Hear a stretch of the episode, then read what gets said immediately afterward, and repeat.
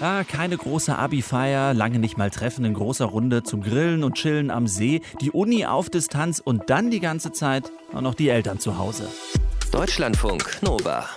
Kurz und heute mit Tino Jan. Die Pandemie, sie war vor allem belastend für die Jüngeren. Das ist das Ergebnis einer Studie von Jugendforscher Simon Schnetzer und dem Ernährungswissenschaftler Klaus Hurrellmann. Die Ergebnisse kommen heute raus und die beiden haben online eine Umfrage gestartet unter den 14- bis 29-Jährigen. Und von Simon Schnetzer wollte ich wissen, was eigentlich die Antwort der Jugendlichen war auf die Frage, wie geht's?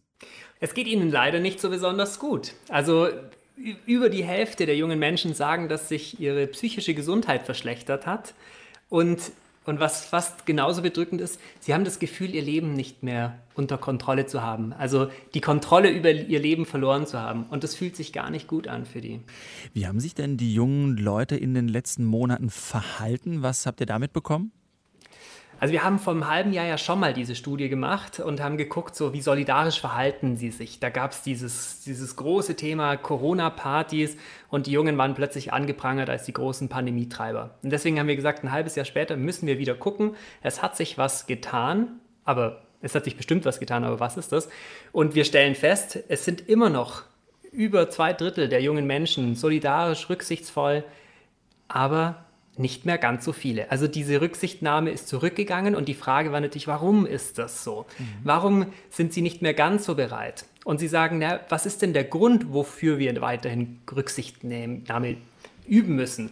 Die Risikogruppen sind durchgeimpft, die Inzidenzen sinken, mhm. aber trotzdem gelten all diese harten Regeln, die uns davon abhalten, unser Leben zurückzubekommen, unsere Freiheiten wiederzugewinnen.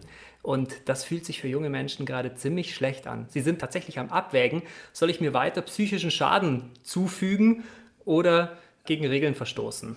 Hat das denn damit zu tun, dass man als jüngerer Mensch eine andere Erwartungshaltung an sein Leben hat als jetzt vielleicht vermeintlich ein älterer? Die Erwartungshaltung, so die Grundbedürfnisse sind eigentlich grundsätzlich gleich. Allerdings ist man in einer anderen Lebensphase. Ein älterer Mensch hat gewisse Weichenstellungen im Leben einfach hinter sich, ist bestimmt an einem Ort angekommen, hat sich für eine Ausbildung entschieden, hat vielleicht auch Kinder, ist nicht mehr so einsam und die Jugendlichen, die haben all das vor sich. Die sollen sich orientieren in einer Welt, in der sie niemanden treffen dürfen. Sie sollen soziale Fähigkeiten erwerben in einer Welt, in der sie nicht mit anderen Menschen einfach so mal zusammenkommen können. Und das macht es für junge Menschen so besonders schwer mhm. gerade. Das ist natürlich nachvollziehbar, dass das frustrierend ist. Was müsste sich denn ändern, um diese Situation anders zu gestalten? Also das, was junge Menschen am meisten frustriert, ist, dass sie nicht beteiligt werden, dass sie nicht gehört werden und wenn jemand zuhört, dann nicht handelt. Also das, das Wichtigste, was Politiker sich jetzt, ohne ein konkretes Thema auf die Agenda zu setzen, vornehmen sollten, ist, jungen Menschen zuhören, mit ihnen ins Gespräch gehen und gemeinsam mit ihnen zu schauen, wie können wir jetzt weitermachen. Also ich glaube, mit Beteiligung werden die meisten Probleme ziemlich schnell gelöst. Eine Studie kommt zum Ergebnis, dass vor allem die 14- bis 29-Jährigen gelitten haben in dieser Pandemie. Jugendforscher Simon Schnetzer hat sie gemacht unter anderem und mit uns darüber gesprochen. Lieben Dank. Vielen Dank, Thilo Jan. Deutschlandfunk Nova. Kurz und heute.